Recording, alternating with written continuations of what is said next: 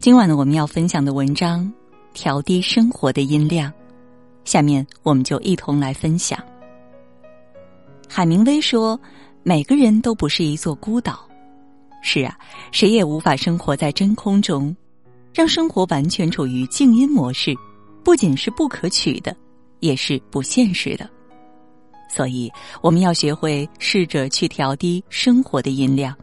主动去屏蔽一些喧嚣的入侵是必须要做的。聪明的人都懂得调低生活的音量，就是提升人生的质量和价值。拒绝无用社交。网上曾有个回答：“学会拒绝，减少无用社交，你怎么看？”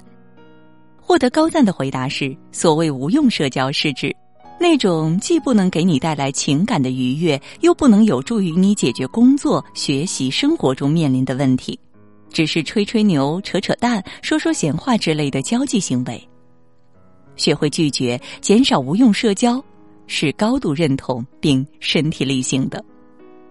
有一个朋友是心理咨询师，叫小关，他每天很忙，上午、下午都有咨询，有时周末还要参加各种培训。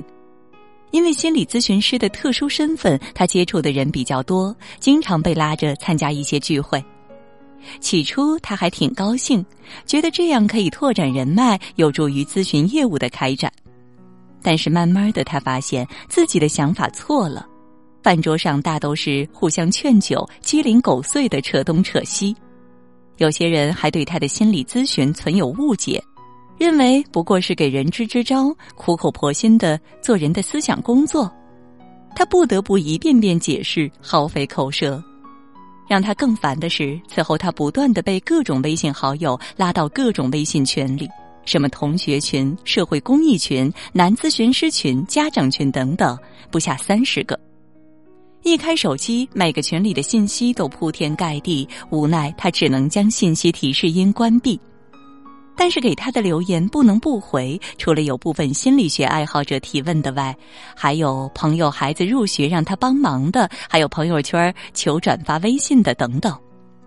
后来他意识到，加入那么多社群帮别人忙，有时候无形中是在浪费自己学习的时间。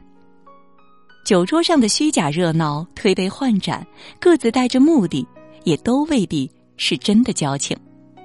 于是他狠下心来，退掉了对工作没什么需要的十几个群。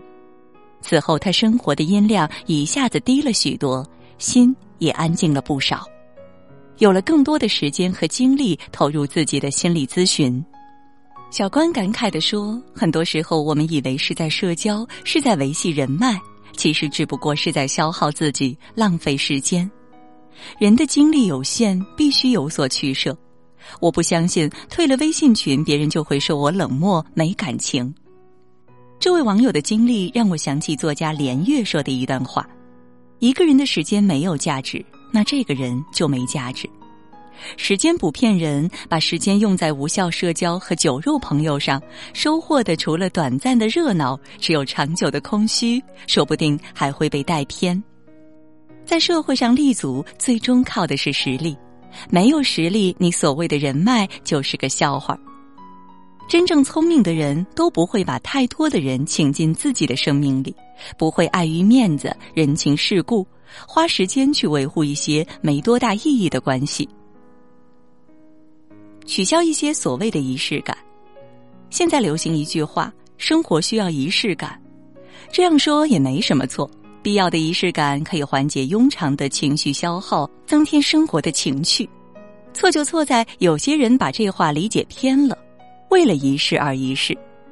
太多的仪式感让他们生活的音量太高了，久而久之难免会心生烦躁，失去了仪式原本的意义。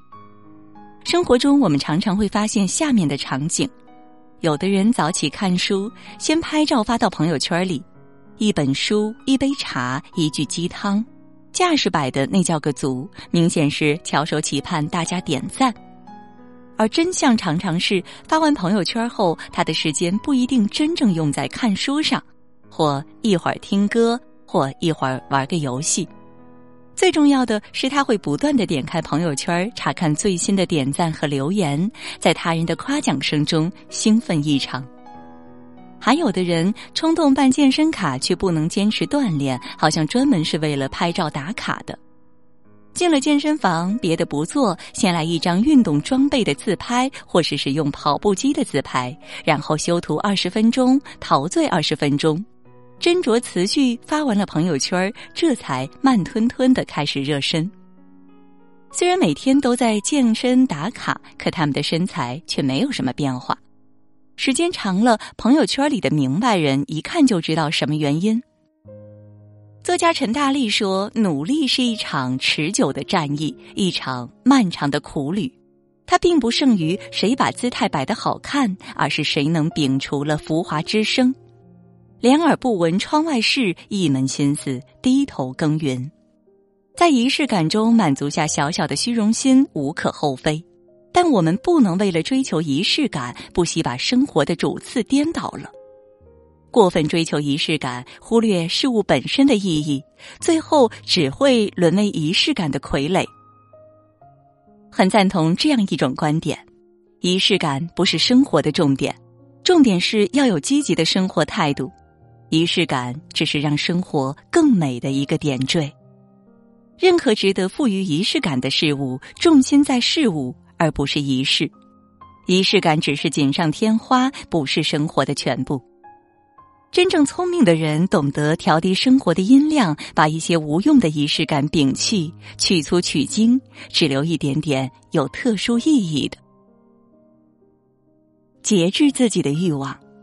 余秋雨说：“我们由于权谋太深，兵法太多，内幕太厚，口舌太贪，眼光太杂，欲计太险，因此就构思过度，给自己增添许多破灭、纷乱和耗费。”白岩松就曾有过口舌太贪、眼光太杂的遭遇。在一次演讲中回顾过往，他颇有感慨的说：“今天的一切都得益于那时候做减法。”我发现我只能做新闻，也最该做新闻。三十岁之前的白岩松尝试了记者、编辑、策划、主持人等各种挑战，一些重要晚会、重大活动总少不了他的身影。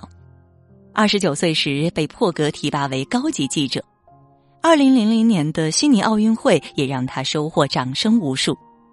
但是这个时候，他开始困惑起来。不知道自己究竟想要做什么，哪些东西要抛掉。那一年，他做了非常重要的一个减法，停了自己所有的节目，辞去了三个栏目制片人的工作，一年没有任何出镜。当时有人劝他说：“主持人这一行，你只要一个月不出镜还凑合，半年不出镜就没人记住你了。”但是白岩松心想：“我这张脸还不至于这么廉价。”在此之前，白岩松认为自己可以做体育、做娱乐等等，但在停节目的一整年的时间里，他想清楚了，自己真正应该做的是新闻，自己应该把新闻这口深井挖通。于是，白岩松就开始研发新的节目模式。一年以后，观众们便见到了那个打造出《新闻一加一》《时空连线》《新闻会客厅》等经典新闻节目，口若悬河、针砭时弊的老白。梁晓声曾说：“一种人生的真相是，无论世界上的行业丰富到何种程度，机遇又多到何种程度，我们每一个人比较能做好的事情，永远也就那么几种而已。有时仅仅一种而已。真正能紧握在手中的并不多，专注当下，可能比贪多悟得更有意义。真正聪明的人都懂得，给欲望做减法，就是给幸福做加法。”正如白岩松这样，当一个人知道了自己真正想要什么的时候，才能调低生活的音量，活得通透自在、轻装上阵，才能走得更快、更稳。心理学上有个二八定律，在任何一组东西中，最重要的只占其中一小部分，约百分之二十，其余百分之八十尽管是多数，却是次要的，因此称二八定律。我们人生重要的事情占百分之二十，不重要的占百分之八十。我们要学会花百分之八十的精力时间在百分之二十的事情上，而不是花百分之八十的时间和精力在百分之八十的事情上。减少不必要的欲望和执念，给自己留一份清静，我们才能看到人生的风景，获得真正的精神自由。用时间沉淀自己。古语说：“躁心浮气，蓄德之贼。”意思是心浮气躁、心绪不宁，是培养品德最大的障碍，影响福气。正如水之所以清澈，不是因为水中不含杂质，而是在于水本身懂得自我沉淀。人要活得心平气和、淡定从容，同样需要在时间中沉淀自己。沉淀自己，不是沉默不语，不是自我封闭、孤独寂寞。善于在时间中懂得沉淀自己的人，一定是懂得调低生活音量的人。沉淀自己的人，善于反求诸己，能够找到自己真正需要的东西，懂得及时止损，从无效社交中抽身而退。沉淀自己的人，没有太多的表演欲，他会静下心来充实自己，不去刻意展示自己的勤奋，不去拿一些无意义的仪式感秀给他人看。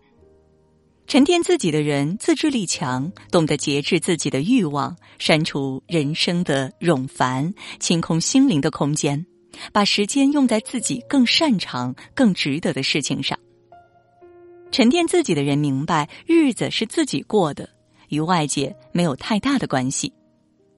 梁实秋说：“真正的静，不是避开车马喧嚣，而是在内心修篱种菊。”我们在付出时间和努力的同时，要与外界的喧嚣保持一定的距离，不能费尽力气却换来一片浮躁、压抑和心累。